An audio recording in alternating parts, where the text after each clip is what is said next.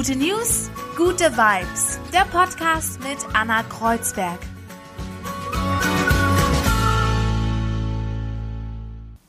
Einen wunderschönen guten Tag, gute News, gute Vibes, jeden Montag mit mir, Anna Kreuzberg und mit einem Gast und drei guten News.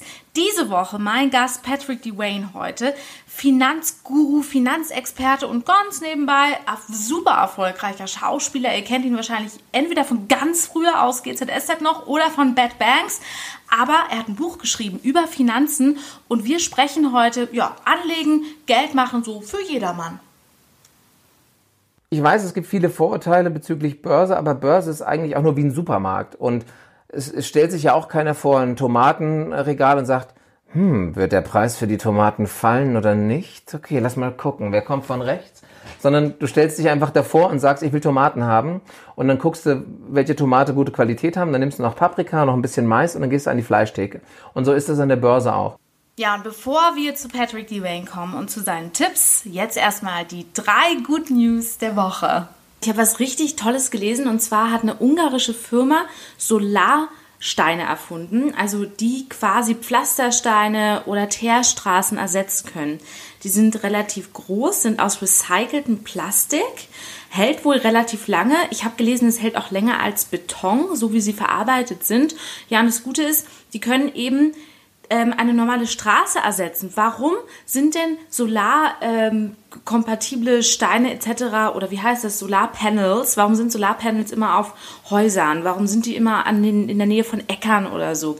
Warum nicht einfach mal, wo man sie tatsächlich braucht, ähm, wo die Sonne hinkommt, ja, als, äh, als Gehweg auf der Straße. Man kann sogar mit dem Auto drüber fahren. Auch das würden die aushalten. Ja, und ich glaube, das, also das sieht so nach Zukunft aus. Die sehen auch cool aus, sage ich mal, ähm, und würden einfach in unseren Städten sich sehr gut machen und die erzeugen Strom. Man kann diesen Strom sofort verwenden oder er kann auch gespeichert werden. Und wenn das nicht die Zukunft ist, dann weiß ich auch nicht. Weiter geht es mit den Niederlanden. Dort wird nämlich die Nerzzucht endlich verboten. Ja, in Deutschland ist es ja schon seit letztem Jahr, 2019 Geschichte. Da wurde dann die letzte Nerzfarm endlich geschlossen. Und ab dem nächsten Jahr sollen auch die rund, ey, das ist so viel, ne? 128 Nerzfarmen in den Niederlanden dann endlich geschlossen werden. Dort gab es Corona-Ausbrüche. Angeblich hatten einige Tiere Corona und haben das dann auf Mitarbeiter übertragen. Ja, und jetzt haben sich die Niederlande gedacht, wir schließen das Ganze nicht erst 2024, wie es eigentlich angedacht war, sondern schon nächstes Jahr. Also, ähm, ich kann das überhaupt nicht in Worte fassen. Ich weiß überhaupt nicht, warum es Nerzfarmen im Jahr 2020 überhaupt noch gibt und äh, ist mir einfach unvorstellbar, wer trägt bitte Nerz? Also wer geht tatsächlich, legt sich so ein Nerz um die Schultern und geht damit durch die Straße. Ich bin nicht so oft in Düsseldorf, ich bin nicht so oft in München, aber Leute, ähm, ich meine, jetzt oder auch mal in unserem Alter, ja, so ja, grob geschätzt 20 bis äh, 35. Wer ist denn verdammt nochmal mit einem Nerz um die Schultern unterwegs? Heutzutage, dass irgendwelche Omas sowas tragen, was sie schon seit 100 Jahren im Schrank haben, da will ich ja überhaupt nichts dagegen sagen, obwohl ich es auch verwerflich finde, ja. Aber also Nerzfarm, adios, braucht kein Mensch. Wir in Deutschland haben keine mehr und ab nächstem Jahr in den Niederlanden auch die nächste gute News, da sind wir in Neuseeland und zwar endlich auch dort hat man gemerkt, diese großen Treibnetze, diese großen Fischnetze, diese großen Schleppnetze sollte man verbieten. Ja, in Neuseeland äh, wird es nämlich jetzt verboten, diese Treibnetze, um Delfine besser zu schützen und das schon ab Oktober. Das ist so, mm, das wird so verwendet in der passiven Fischerei quasi. Du hast ein riesengroßes Netz, aber dann hast du total viel Beifang, weil du kannst ja nicht gezielt sagen, okay, heute fische ich nur Heringe, heute nur Thunfisch. Du hast einfach alles, was du hast in diesem Riesenschleppnetz. Ja, und da kann es schon mal einfach passieren, dass sich da Delfine drin verirren, dass sich da ähm, Wale drin verirren, Meeresschildkröten, alles das, was man ja eigentlich überhaupt nicht will und was man auch schützen möchte. Ähm, den Fischereien soll allerdings auch geholfen werden, damit sie andere Fangmethoden nutzen. Es wird auf jeden Fall höchste Zeit dort, weil es gibt unter anderem dort bedrohte Maui-Delfine heißen die. Und davon gibt es in neuseeländischen Gewässern wirklich nur noch 63 Tiere, also ähm, was ja wirklich überhaupt nichts ist. Allerhöchste Zeit, endlich diese Art der Fischerei zu unterbinden, zu verbieten. In der EU sind diese Treibnetze schon sehr, sehr lange verboten. Ich habe gelesen seit 2008, obwohl es schon seit den 90ern sogar Bestrebungen äh, gab, das alles zu verbieten. Ja, also sehr, sehr gut. Neuseeland hat es jetzt auch geschafft und der Maui-Delfin, der wird es auch hoffentlich schaffen. So, und jetzt zu meinem Gast diese Woche, Patrick D. Wayne. Vielleicht kennt ihr ihn vom Namen, vielleicht kennt ihr vom Sehen, wenn ihr ab und zu mal Fernsehen guckt, Börsennachrichten, früher mal GZSZ oder Bad Banks. Er ist Finanzguru und ähm, ich habe mit ihm gesprochen. Patrick Dwayne heute im Interview mit mir. Hey, du bist so vieles. Ich weiß gar nicht, wie ich schon wieder anfangen soll. Du bist Finanzexperte, Moderator, Schauspieler. Wir kennen uns seit ungefähr so zehn Jahren mindestens, verfolgen uns immer so ein bisschen gegenseitig, ne? Und ähm, jetzt auch Autor. Geld kann jeder, du jetzt auch. Dieses Buch hat mich ja gefunden. Ich bin ja so begeistert. Schön, dass du heute hier bist. Ja, schön, dass ich da sein darf, Anna. Danke beziehungsweise dass wir äh, hier ähm, ja, über moderne Technik miteinander verbunden sind. Ähm, du bist ja seit äh, ich, es ist ja unfassbar. Wenn man dich sieht, denkt man, okay, der Mann ist so Mitte 20, aber du bist seit 20, du bist seit 20 Jahren schon, ähm, ja, einfach so Finanzexperte, sag ich mal, oder beschäftigst dich mit dem Thema Finanzen. Da war ja die einzige Konsequenz, jetzt muss mal ein Buch raus, oder? Ähm, ja, ein bisschen war das so, Anna. Ähm, tatsächlich äh, habe ich nach dem Abitur ähm, eine Bankausbildung gemacht, bin gelernter Bankkaufmann und ähm, bin dann direkt nach Frankfurt ans Börsenparkett marschiert, weil ich schon während der Ausbildung, beziehungsweise sogar auch schon ein bisschen davor gemerkt habe, Aktien, das ist mein Finanzinstrument. Und warum dann nicht, wenn man hier vor den Toren Frankfurts wohnt, dann gleich diesen Weg beschreiten und hatte ein bisschen Glück, dass ich mich nicht so blöd angestellt hatte und dann mich direkt auch empfehlen konnte, schon während der Ausbildung.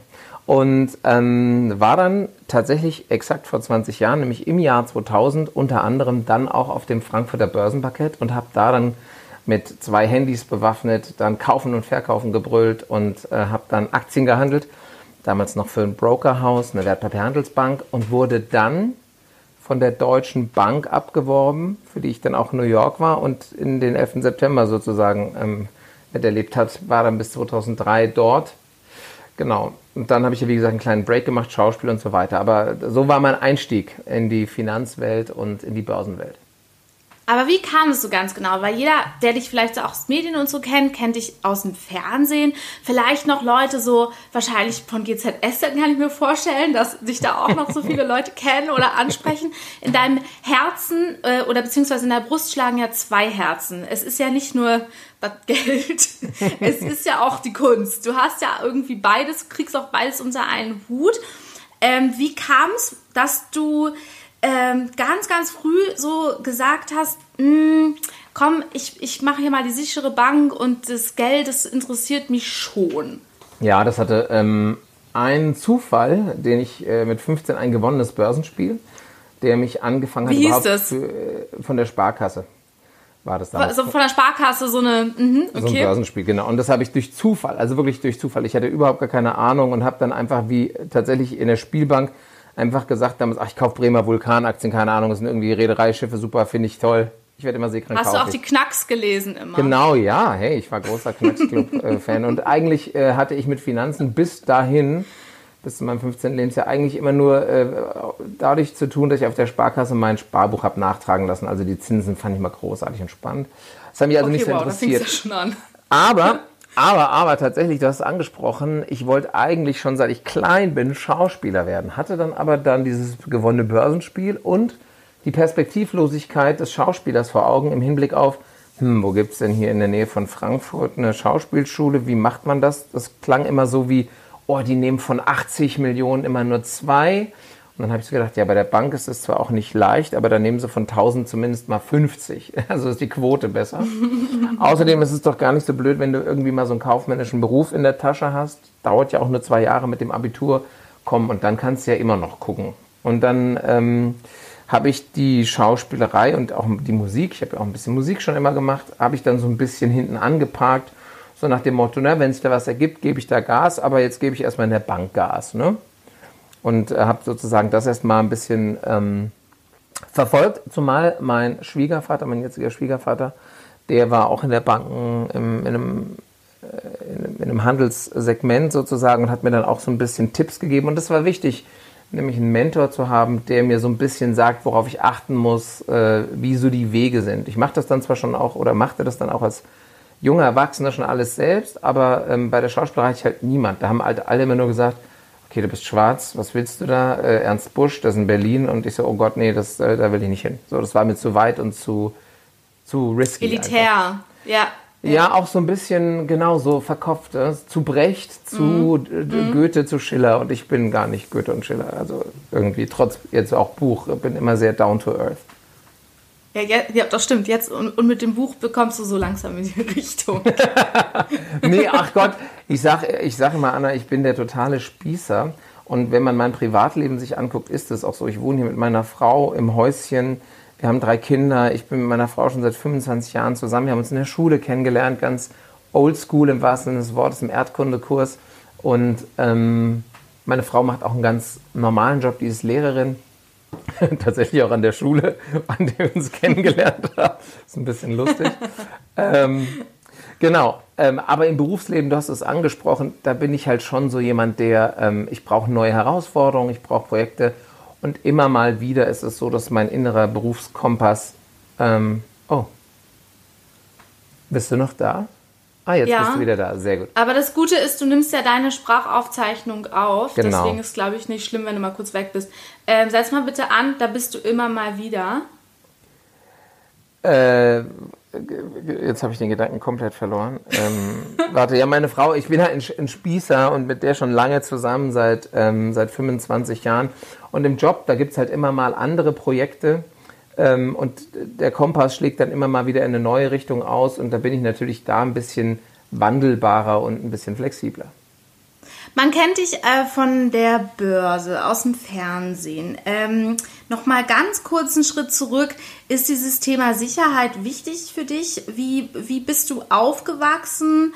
Hm, du hast ja auch so ein bisschen eine Heldenreise erlebt. Also es war ja jetzt, sag ich mal, als du ein Kind warst, nicht immer finanzielle sichere Gefilde, oder? Genau, ich wurde adoptiert als Baby. Das lag daran, dass meine Mutter und mein Vater, äh, meine leiblichen Eltern, äh, noch während der Schwangerschaft äh, getrennte Wege gegangen sind.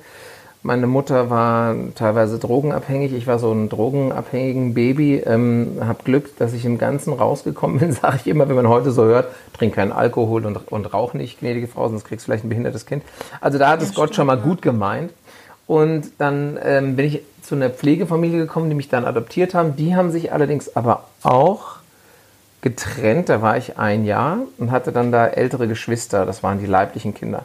Und das war nicht immer so leicht, so auch so vom Dazugehören, wobei ich sag mal so die ersten sechs Jahre liefen cool für mich in meiner Wahrnehmung. Und dann an meinem siebten Geburtstag erzählte mir meine Mutter, ähm, dass ich nicht ihr leibliches Kind sei, sondern dass ich adoptiert sei. Und das habe ich mit sieben nicht so richtig verstanden, also diese ganzen Konzepte und was dahinter steckt. Und dann hat man mir sozusagen diese Sicherheit, die du als Kind auch brauchst, komplett weggenommen. Also im Grunde war dann off erstmal so luftleerer Raum, wie in der Matrix, wo er in diesem weißen Raum steht und dann erstmal mitbekommt der Neo, oh, ist ja alles nur äh, gefaked. So. so war mein Gefühl so ungefähr. Also es war ganz schlimm. Und hinzu kam dann mit zwölf bis dahin hatte mein Adoptivpapa uns fürstlich versorgt finanziell, trotz des, äh, der Tatsache, dass er selber nicht da war. Aber dann hat er eine Insolvenz hingelegt, weil Pepsi Cola ihn ähm, verarscht hat. Er hat die Merchandising-Artikel gemacht für Tina Turner World Tourney und Michael Jackson 1988, 87, 88. Und dann haben die ihn auf 15 Millionen D-Mark hängen lassen und das hat seine Firma nicht geschafft. Und dementsprechend ging es dann sozusagen von Hero to Zero. Und dann war tatsächlich mit 13, 14 Sozialhilfe angesagt. Ähm, Wohnungsverkauf, hohe Schulden, krasse private Situation äh, zu Hause. Also es war wirklich, wünsche ich keinem.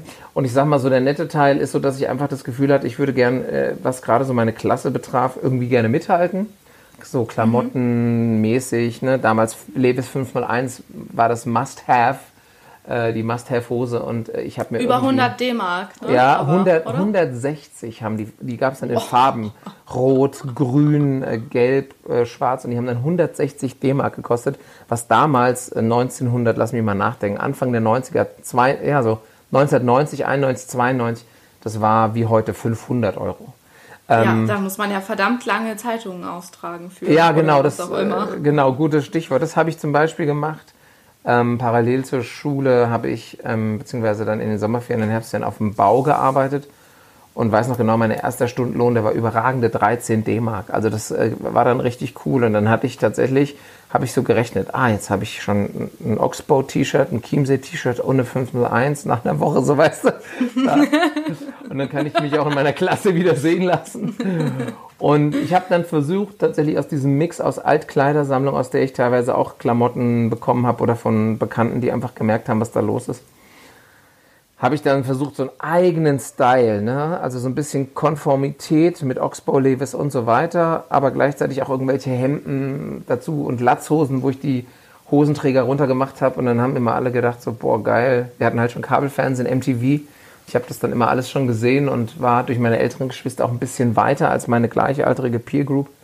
Und dann habe ich so ein bisschen eine coole Welle geritten, aber eigentlich war die Welle größer als der Surfer, so wie, also ne, ich war ja, ganz, eigentlich ganz klein mit Brett sozusagen. Und ähm, nee, war nicht schön teilweise. Ähm, musste meiner Mutter helfen. Ich habe mit 12, 13 zu ihr immer gesagt, wir müssen jetzt unter der Brücke schlafen. Und weil ich echt Angst hatte, weil die gesagt hat, ja, die pfänden uns hier unser, unser alles weg und dann haben wir nichts mehr. Und du kannst ja als Kind diese Zahlen und was das im, im, in der Realität bedeutet, hast ja gar keinen, gar keinen Bezug dazu.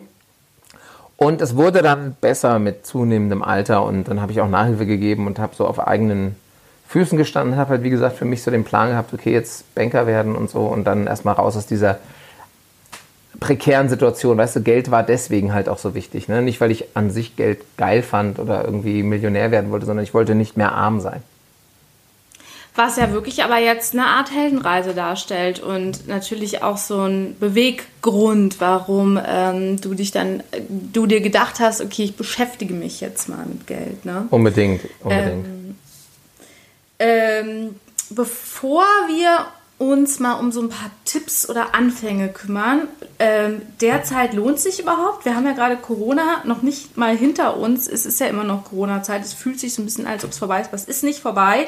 Wir hören immer nur Negativnachrichten. Wie sieht es denn gerade aus überhaupt im deutschen Finanzmarkt? Oder denken sich jetzt die meisten, ach komm, was interessiert mich das? Ist gerade eh alles, äh, geht eh alles gerade den Bach runter. Ja, wir hatten eine sehr interessante Situation. Ich bleibe mal bei diesem Jahr und weil du Corona angesprochen hast. Mhm. Wir mhm. haben, als diese Corona-Krankheitswelle über uns hineinbrach, dann ist, ist an den Börsen Folgendes passiert. Die Börsen sind innerhalb kürzester Zeit, innerhalb von zweieinhalb Wochen, von ihren Höchstständen, die sie in Amerika beim Dow Jones, so heißt da der größte, bekannteste, sage ich jetzt mal, Index irgendwie so, und in Deutschland beim DAX, wir haben da wirklich Einbrüche gesehen um 35, 37 Prozent. Also und zwar innerhalb von zweieinhalb, drei Wochen. Es ging äh, in einer Woche 20 Prozent verloren. Und ich, wie gesagt, ich bin an den Kapitalmärkten professionell seit 1997. Was hatte ich bis dato noch nicht gesehen. Auch die Finanzkrise 2008, 2009, als die Lehman Bank in die Grütze gegangen ist oder auch die griechische Staats- und Finanzkrise 12 zu 12 und so weiter, ähm, war nicht schön, aber das war im Ansatz nicht das, was jetzt passiert ist. Dann ist aber im Vergleich zu den anderen Krisen Folgendes passiert. Notenbanken, also die amerikanische Notenbank, die Fed, die Europäische Zentralbank, die haben angefangen, richtig große Finanzpakete zu schnüren um den Geldkreislauf in Schwung zu halten.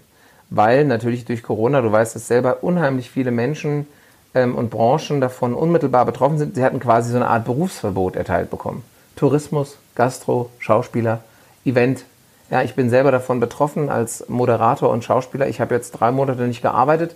Und wenn es mein Buch nicht gäbe und die Börse, an der ich ein bisschen stehe und Bericht erstatte, sähe es richtig schlecht aus. Und die Jobperspektive ist auch, ähm, jetzt habe ich gerade wieder ein paar Anfragen in Sachen Schauspiel, das wird jetzt so langsam. Aber Event, wann ich mal wieder eine. Veranstaltung mit 500 Leuten moderiere, I don't know. Ähm, nee, bei mir auch. Ich habe zwei im September mit 120 und 160 Leuten ja, wahrscheinlich, aber selbst das ist noch nicht sicher und die Option ist noch da, dass es kurz vorher abgesagt wird. Das ist also für uns als teilweise auch Freiberufler ist es ähm, ja, ne? Herausfordernd. Schön. schön. Genau. Ja, herausfordernd. Genau. Sehr, sehr schöner Begriff. Genau, und um das Ganze abzuschließen, an den Finanzmärkten, dass durch diese ganze Geldschwemme, ja, auch ähm, Deutschland hat es ja enorm verschuldet, hat dieses Konjunkturpaket gemacht, insgesamt 218 Milliarden allein der deutsche Nachtragshaushalt. Dadurch ist an den Finanzmärkten, gab es so ein Dip, also wie, wie so eine V-Entwicklung. Ähm, du hast also minus 35 Prozent Und jetzt sind wir tatsächlich heute, lass mich kurz mal einen Blick werfen, damit ich dir keinen Quatsch erzähle. Ach, ich weiß jetzt nicht so. Aber wir sind so bei 12.700 Punkten beim DAX. Also wir sind jetzt nur noch so 6, 7 Prozent von unserem Allzeithoch von vor Corona entfernt. Das sind die Fakten okay. zur Börse. Aber die Realwirtschaft ist massiv eingebrochen. In Amerika haben wir in der Spitze 40 Millionen Arbeitslose gehabt. Im Verhältnis vorher waren es 158 Millionen Berufstätige. Ja, und von denen jetzt ein Viertel arbeitslos. Aktuell die offizielle Arbeitslosenzahlen sind irgendwie, ich habe jetzt gelesen, 11,2 Prozent gewesen im äh, Juni. Die halte ich für sehr geschönt. Und in Deutschland haben wir das Instrument der Kurzarbeit. Das bedeutet, im Mai waren es 7,2 Millionen Leute, die in Kurzarbeit waren. Jetzt im Juni waren es 6,3 Millionen. Also es wird wieder besser, aber wir müssen auch überlegen, von welchem Niveau wir da reden. Und mit, der, mit den Aktienentwicklungen ähm, hat es auch überhaupt nichts zu tun. Das bedeutet, du hast de facto eine Entkoppelung zwischen den Finanzmärkten, die ziemlich gut dastehen, und der Realwirtschaft. Ähm, um jetzt deine Frage zu beantworten, lohnt es sich jetzt da irgendwie einzusteigen oder mitzumachen?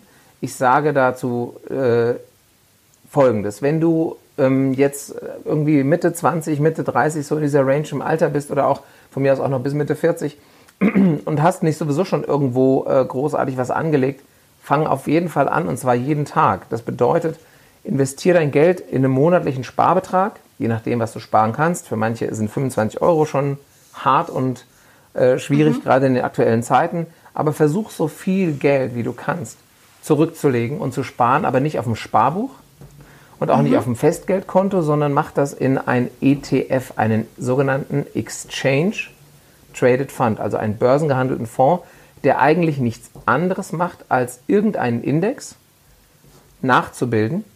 Und dadurch ist er so günstig, weil du keine Managementarbeit damit hast. Ja?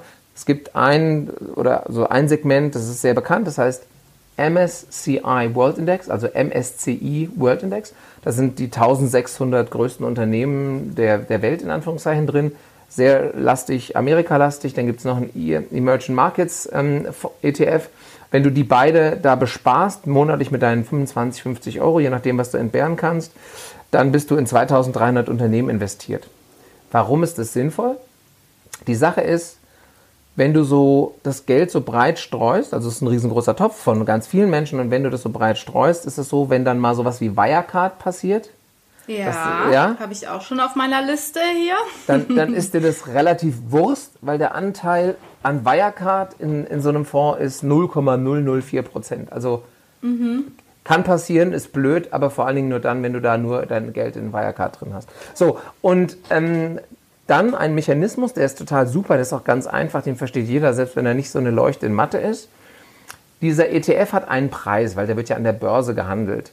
Sagen wir mal, der wäre 50 auf dem aktuellen Niveau und nehmen wir mal an, die Börsen würden wieder in den, in den Boden, in den Keller rauschen und dann sagen wir mal, halbiert sich dieser Preis ja, äh, von 50 auf 25. Wenn du regelmäßig monatlich sparst, kaufst du, sagen wir mal, du würdest 50 Euro investieren, kaufst du mit 50 Euro jeden Monat einen Anteil und wenn das Ding auf 25 ist, kaufst du zwei Anteile. Das bedeutet, du profitierst sozusagen davon, wenn der Kurs niedrig ist, weil du dann mehrere Anteile kaufen kannst. Und dadurch bildet sich so ein Durchschnitt. Und das Gute ist, und das ist jetzt eine Betrachtung der Geschichte, wenn wir zurückblicken auf die letzten 20 Jahre, stellen wir fest, dass dieser ETF auf die Weltunternehmen sozusagen eine Rendite hat zwischen 5,5 bis 9,4 Prozent, je nachdem, welchen man nimmt und welchen man rechnet.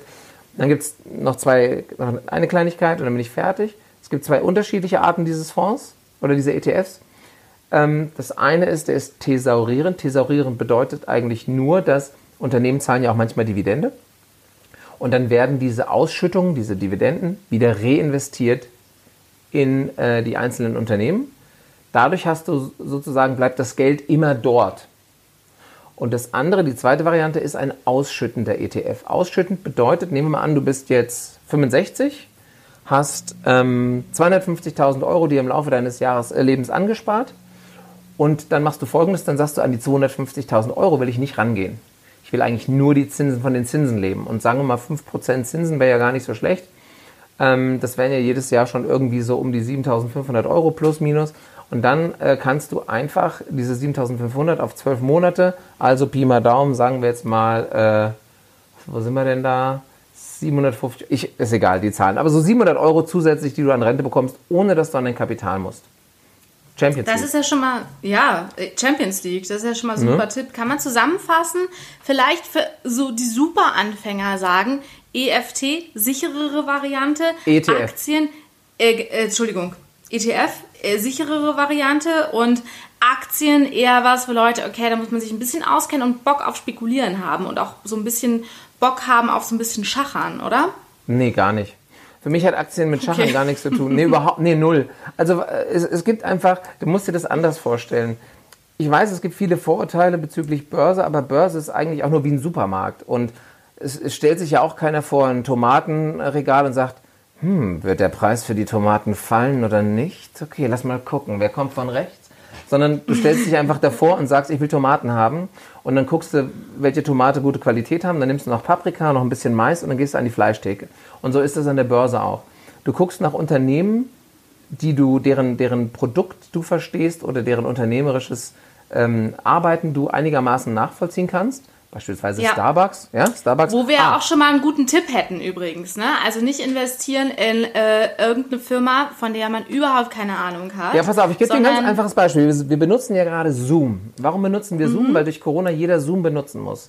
Zoom Was wäre, wenn ich vorher in Zoom investiert hätte? Dann wäre ich jetzt richtig reich, oder? Ist es äh, so? Kommt drauf, kommt drauf an. Also wenn du 10 Euro investiert hättest, wärst du nicht Wie richtig viel? reich. Ja, na klar, na klar, na klar. nein, die Sache. Nein, aber Spaß, weißt aber, du? Nein, Zoom, und das meine ich. Zoom ist etwas, das benutzt du, das verstehst du. Du siehst, wie viele andere Menschen in deinem Umfeld, in deinem unmittelbaren Umfeld das benutzen. Was ist die Konsequenz? Der Aktienkurs von Zoom hat sich verzweifacht des, äh, der Nur? Unternehmensgewinn. Ich hätte gedacht, er hätte sich ver, wirklich also verzehnfacht. Also aber, ich meine, aber wir vor reden Corona ja jetzt, hat man ja über Zoom gar nicht irgendwie was Nee, nee, aber, aber ja, ja, genau. Aber, aber die Sache ist so, das darf man auch nicht vergessen. Also wenn der Kurs sich verzweifacht, also innerhalb, wir reden ja jetzt vor einem halben Jahr. Also ja, okay. Ja, ist enorm. Ja, ne, wir, wir, bei unserem Beispiel mit den 250.000 Euro, da reden wir über 5% so. pro Jahr und jetzt reden wir über genau. 200 in drei Monaten. also so. Ja. Genau. Ähm, deswegen sage ich auch, mit 10 Euro, die, die man vielleicht investiert hätte, weiß ich nicht. Aber ähm, das passiert und das ist genau, was ich sage. Investiere dein Geld in Dinge, die du verstehst und von denen du sehr überzeugt bist, dass sie auch künftig noch gebraucht werden. Bei Autos beispielsweise bin ich mir da nicht so sicher. Bei Banken, also Commerzbank, Deutsche Bank, bin ich mir da so auch nicht sicher, weil ich weiß nicht, bist du Commerzbank oder Deutsche Bank Kunde und wenn ja, gehst du da noch hin, brauchst du noch eine Beratung? Nee, du machst doch eh alles online und dann bist du vielleicht Kunde bei N26 ähm, oder äh, bei der Comdirect oder sowas, weil du brauchst eigentlich keine Beratung. Also sage ich jetzt mal in der Regel. Ja, es stimmt schon. Ähm, ich bin einmal bei einer ganz normalen Bank, wo man auch hingehen kann und einmal eine, die es nur im Internet gibt. Und es gibt mir aber, muss ich sagen, kein sicheres Gefühl. Ich mag es nicht.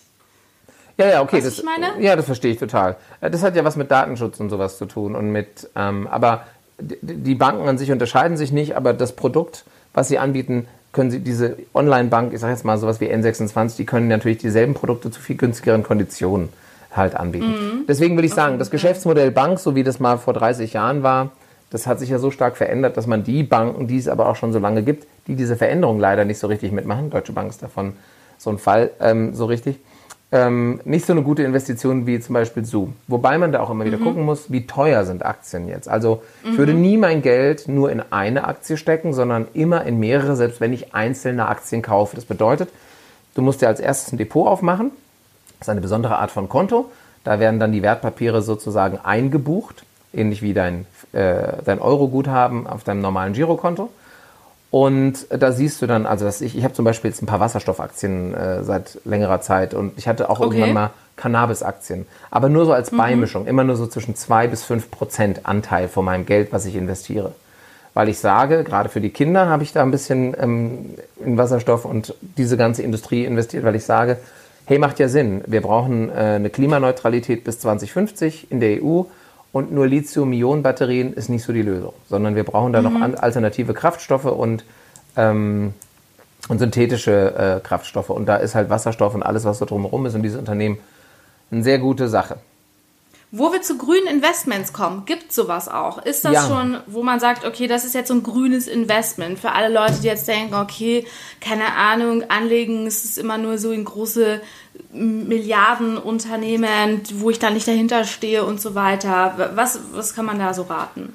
Genau, es gibt ähm, explizit grüne ähm, Investitionsmöglichkeiten in Fonds, aber auch in unterschiedliche Themen. Man kann Anleihen kaufen, Waldanleihen. Ähm, also es ist ein ganz bunter, breiter Strauß und man findet tolle Informationen A, in meinem Buch, um mal so einen Einblick zu bekommen, ähm, was es gibt, wie es funktioniert.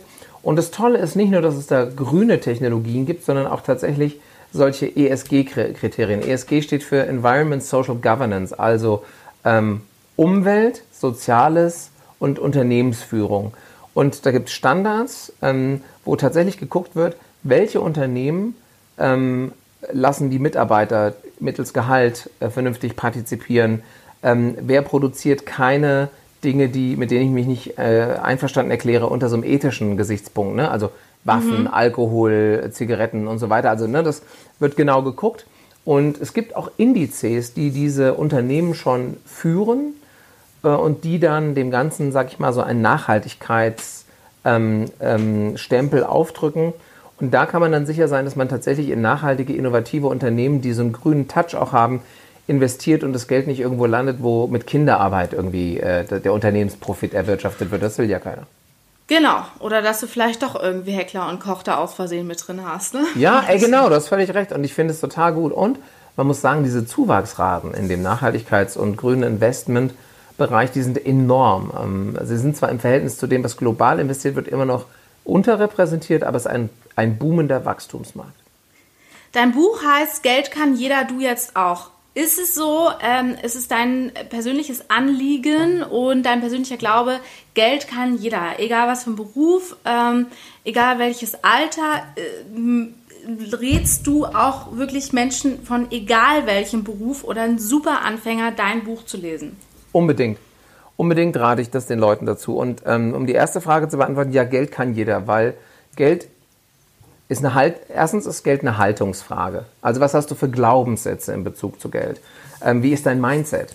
Weil viele Leute laufen mit so Gedanken rum wie, ähm, ja, ähm, Geld stinkt, äh, wer zu viel Geld hat, äh, Geld verdirbt den Charakter. Geld kann wirklich jeder vor allen Dingen den Umgang damit erlernen. Äh, in meinem Buch geht es darum, vor allen Dingen in den ersten, auf den ersten 60 Seiten, die sind super, super wichtig, zu verstehen, wer bin ich denn im Umgang mit Geld. Ähm, Im Grunde mache ich sowas wie so ein Personal Coach im Fitnessstudio. Die Leute, ähm, die da kommen, müssen ja dann auch erstmal sagen, was sind ihre Ziele, wer sind sie gerade, was haben sie für Vorerfahrungen gemacht und wie ist ihr Fitnesszustand. Und das habe ich in meinem Buch auch, den Finanzfitnesszustand. Und habe dann Leute erstmal ein bisschen... Status Quo, ne? Genau, Status quo. Wo stehe ich? Ja? Und äh, um das herauszufinden, sage ich mal, auf so einer täglichen Basis äh, ist es sinnvoll, ein Haushaltsbuch zu führen, auf der einen Seite. Machst du Sprich, das? Äh, ja, mh. Einnahmen, Ausgaben. Okay. Dann, dann gucken, ähm, auch so wirklich so auf monatliche Basis. Also wenn du zum Beispiel, ich habe ein Auto, da muss ich einmal im Jahr eine Steuer für bezahlen, aber die rechne ich auf ähm, monatliche Basis runter. Und dann machst du dir einfach eine Excel oder kannst dir das ja mittlerweile auch bei ziemlich vielen Banken direkt online angucken oder in Apps. Oder als App, ne? Genau, genau. Dass du dir dann direkt einen Überblick machst und dann feststellst, oh fuck, ich gebe jeden Monat 46,20 Euro zu viel aus, äh, allein was die fixen Kosten betrifft. Äh, plus, dann guckst du, was sind meine, was ist mein Vermögen und habe ich Verbindlichkeiten. Bedeutet, ähm, habe ich irgendwas, Das was geht ich relativ regelmäßig schnell bei vielen Leuten. ja, weiß ich gar nicht so genau. Also, und dann muss man halt tatsächlich auch gucken, so diese Sachen, wo man Bargeld ausgibt, das ist so mein Tipp. Da sind nämlich so die Sachen, die, die gehen so weg, ohne dass man die beachtet. Aber ich würde tatsächlich, da gibt es tolle Apps, wo du sehen kannst, wie viel Bargeld du auch ausgibst, wofür. Hier mal 3,50 Euro für dein Latte Macchiato, hier mal 1,70 Euro für dein Schokocroissant oder sowas, keine Ahnung. Das notierst du und dann trägst du das, wie gesagt, in so eine Liste ein. Vieles geht sehr automatisiert heutzutage. Und dann hast du mal so einen ersten, ah, okay, so sieht es bei mir gerade aus. Und dann fragst du dich, okay, ich sage mal, du bist ein bisschen im Minus, ja, also du gibst mehr Geld aus, ähm, als du eigentlich verdienst. Dann gibt es die Frage, okay, lass mich mal gucken, wofür gebe ich ein Geld aus? Kann ich da irgendwie was managen? Ne? Und dann, dann fängst du schon an, bist schon in dem ersten Prozess dieses, dieser Selbstüberprüfung und der Selbstreflexion drin. Und das krass macht so vielen Leuten so mega Spaß, weil sie dann zu mir kommen und sagen, hey Patrick, weißt du was, ich habe mir diese App, ich habe es jetzt echt geschafft, 35 Euro im Monat zu sparen. Und diese 35 Euro, weißt du was, 10 brauchte ich, um die Differenz auszugleichen. Und 25 Euro spare ich jetzt in so ein ETF, ist mega cool, danke. So. Und, ja, wir, reden über, und wir reden über 35 Euro, ist jetzt auch nicht die Monsterwelt, aber es ist so ein, fürs Gefühl, es ist so ein mega Gefühl, weil du bist, wenn du dich mit, dein, mit deiner Situation so auseinandersetzt, du bist so vor der Welle. Du hast mhm. die Kontrolle, weißt du? Es geht nicht mhm. darum, dass ich den Leuten erkläre, jeder wird Millionär, das ist Quatsch, wird auch nicht. Mhm. Aber mhm. jeder kann im Rahmen dessen, egal was für einen Beruf, was für eine Bildung er hat, mit dem, was ihm zur Verfügung steht, gut auskommen. Es sei denn, okay.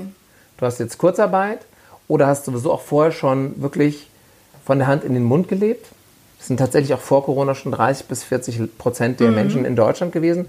Dann muss der Staat was tun, ne, mit Unterstützung und so weiter. Ja, aber trotzdem vielleicht nicht aufgeben, dein Buch lesen und nicht vielleicht auch sagen, okay, ich schaffe nicht mehr als 20 Euro oder 30 Euro. Das ist ja schon mal ein Anfang, glaube ich, dass, dass, dass man dann nicht so entmutigt ist sofort. Eine Weil ich glaube, viele wissen auch gar nicht, dass man so wenig schon, sage ich mal in Anführungsstrichen, sparen kann und dann schon mal den ersten Schritt machen kann. Weißt du, weil das entmutigt, glaube ich, auch total, wenn man sagt, hey, was soll ich denn mit meinen 20 Euro zu viel anfangen, bitte? Was genau. soll das? Genau, ich kann jedem empfehlen, ähm, mal Folgendes zu machen.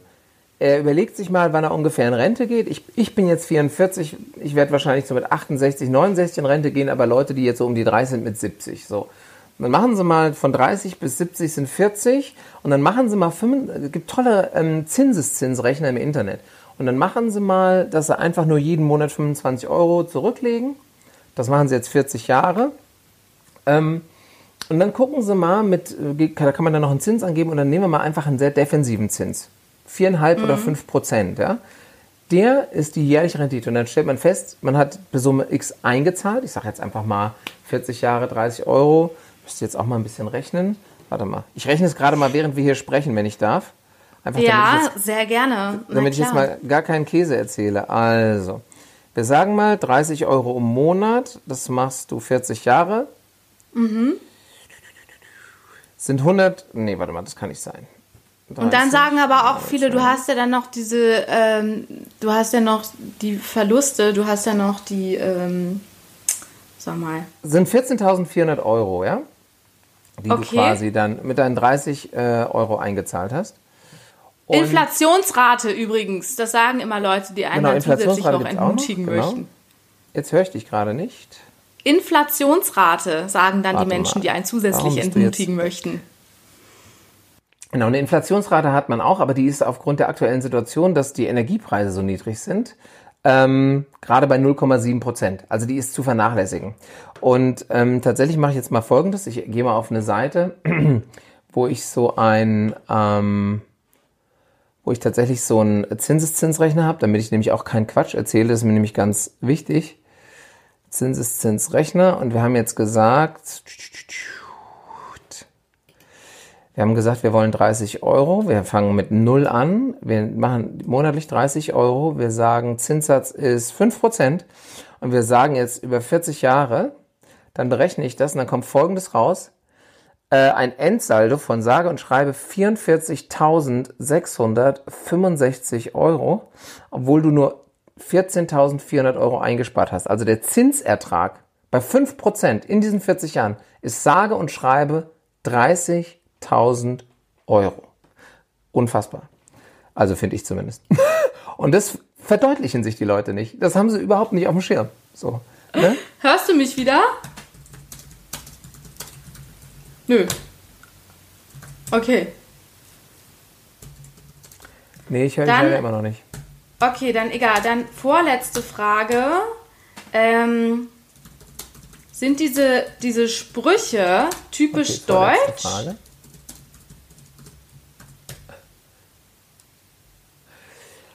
Genau, also ähm, mit dem Mindset und mit diesen ganzen negativen Haltungen zu Geld, das ist natürlich ein sehr deutsches Phänomen tatsächlich. Ähm, das in Deutschland hat es immer so was Anrüchiges. Ich habe gestern äh, Sarah Wagenknecht bei Markus Lanz sitzen gesehen und ihr zugehört. Und ähm, das ist natürlich, wir kommen, die DDR war auch so ein äh, in die sozial, sozialistische Richtung denkender Staat und das hat bei vielen Leuten äh, tatsächlich was bewirkt. Und ähm, es gibt viele negative Glaubenssätze einfach zu Geld. Wichtig ist für den Einzelnen, ich will auch gar nicht zu sehr darauf eingehen, aber wichtig für den Einzelnen ist, sich mal zu fragen, habe ich auch negative Glaubenssätze und war, wenn ja, welche? Tatsächlich, in meinem Buch funktioniert auch oft so Zettel und Stift und dann aufschreiben, so Challenges. Und dann diese negativen Glaubenssätze in positive verwandeln. Und ähm, die Sache ist tatsächlich, wenn man viel Geld hat, man muss es ja nicht dafür nutzen, dass man sich das 25. Auto kauft oder die, die dritte Wohnung, sondern man kann ja auch Sachen spenden. Das kann man allerdings nicht, wenn man kein Geld hat. Ja? Ähm, mh.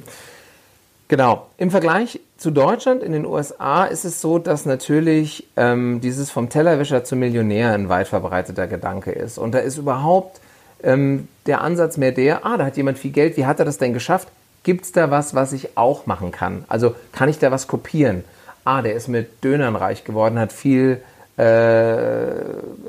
oder eine, eine gute Idee, ist sehr innovativ gewesen. Ne? Wir kennen so diese Geschichte von Bill Gates aus der Garage ähm, die dann irgendwelche Weltunternehmen gegründet haben.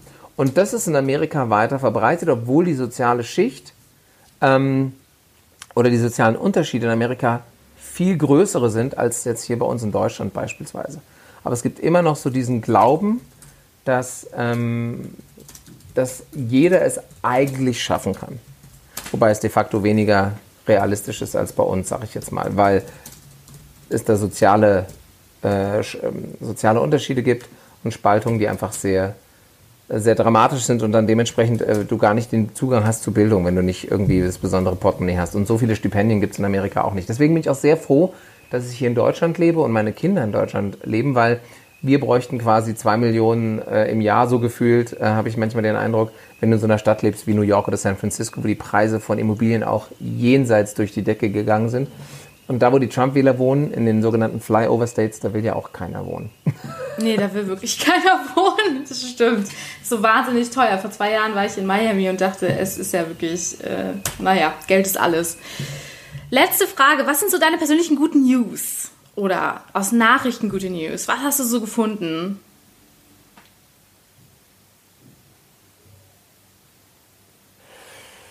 Ähm, ja, was gibt es für gute News bei mir gerade? Also das Buch läuft erstmal ziemlich super. Es ist jetzt schon in der zweiten Auflage erhältlich. Darüber freue ich mich, dass es tatsächlich bei den Leuten verfängt.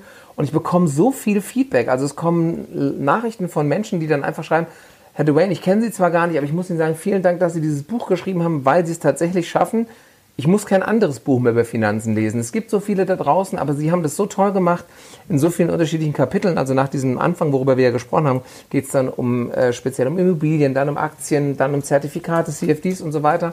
Und ich finde das so toll und ich empfehle es meinen Freunden und Bekannten und so weiter. Und selbst Berufsschullehrer haben gesagt, das ist im Grunde müsste man das Buch an, an Berufsschulen als so eine Art Standardlektüre haben. Aber dafür erfüllt es gewisse so Fachbuchkriterien halt nicht. Ne? Die müssen dann immer über so einen gewissen Verlag kommen und so weiter. Aber ich bin super happy über diese ganzen positiven Nachrichten und tatsächlich jetzt haben mich meine Arbeit, ich habe ja bei Bad Banks auch mitgespielt und auch die Produktion finanziell da beraten oder in Finanzfragen beraten, kommt jetzt äh, ein ARD-Format auf mich zu, wo ich das genauso machen soll. Wieder, also schon, schon der, das zweite Mal, dass ich Menschen mit meiner Expertise beraten darf, plus vielleicht auch eine kleine Rolle, das müssen wir aber zeitlich noch checken, Mal gucken, ob das sich ausgeht, weil ich tatsächlich auch sehr viel unterwegs bin gerade. Also viele ja. gute News und ähm, cool. alle Hörer da draußen, denen empfehle ich tatsächlich, fangt an, geht, macht ein Bankkonto auf, macht ein Depot auf, spart in ein ETF, fangt damit an, egal wo der DAX, der Dow Jones oder sonst irgendwas steht, fangt an mit einem Betrag, den ihr euch abspart, 25 Euro, 30 Euro, es muss nicht, muss nicht viel sein. Und wenn ihr Fragen habt, könnt ihr mir gerne auch bei patrick at finanzcoach.tv immer eine E-Mail schreiben. Ich beantworte so schnell ich kann. Es kann manchmal ein bisschen dauern. Ich merke gerade, ich bin so bei 48 Stunden brauche ich, bis ich antworte. Aber ich beantworte jede Mail im Moment zumindest noch ähm, und werde tatsächlich dann wahrscheinlich auch demnächst äh, entweder auch Podcast, wobei ich glaube eher einen YouTube-Channel machen und da dann so die brennendsten Fragen beantworten. Ansonsten gerne bei der Aktionär TV einschalten oder auf Welt gucken. Da erzählen wir auch mehr oder weniger täglich, was die Börse macht. Ja, vielen Dank. Das war ja, danke für deine Expertise hier. Dankeschön. Ja, ich danke. Vielen Dank, Anna. Es war ein tolles Gespräch. Ähm, danke dir und mach dir noch einen wunderschönen Tag heute. Ganz viel Erfolg und ganz viel Glück und hoffe, dass du jetzt auch anfängst zu investieren. Ja, ja ich schreibe dir dann. Ich schreibe dir dann. Geld kann jeder, du jetzt auch, heißt sein Buch. Und ich hoffe, euch hat das Interview gefallen und vor allem ihr habt ein bisschen was mitgenommen, was so Thema Finanzen angeht. Ihr könnt äh, auch auf jeden Fall mir gerne schreiben und ihm gerne schreiben und mir auch gerne Feedback geben. Ich bin erreichbar unter Instagram Anna Kreuzberg, Kreuzberg wie der Bezirk in Berlin. Gerne auch auf Facebook Anna Kreuzberg und gebt mir gerne Feedback, schreibt mir gerne. Ähm, wenn ihr diesen Podcast hört und auf einer Plattform hört, wo ihr bewerten könnt, dann bitte bewerten, kommentieren, weitersagen, supporten. Das ist super, super wichtig, dass ich hier ähm, weitermache und für euch jede Woche verschiedene Interviewgäste ähm, ranbekomme. Und wisst ihr, wen ich nächste Woche habe? Eine ja, gute Bekannte von mir, Rowena, und die hat aus eigener Kraft ganz alleine, ohne akademische Vorbildung etc. Kinderheime in Berlin gegründet und das sehr erfolgreich. Die Kinder lieben sie. Wie sie das gemacht hat und ähm, wie sie ein positives Mindset vor allem aufbaut, darüber haben wir gesprochen.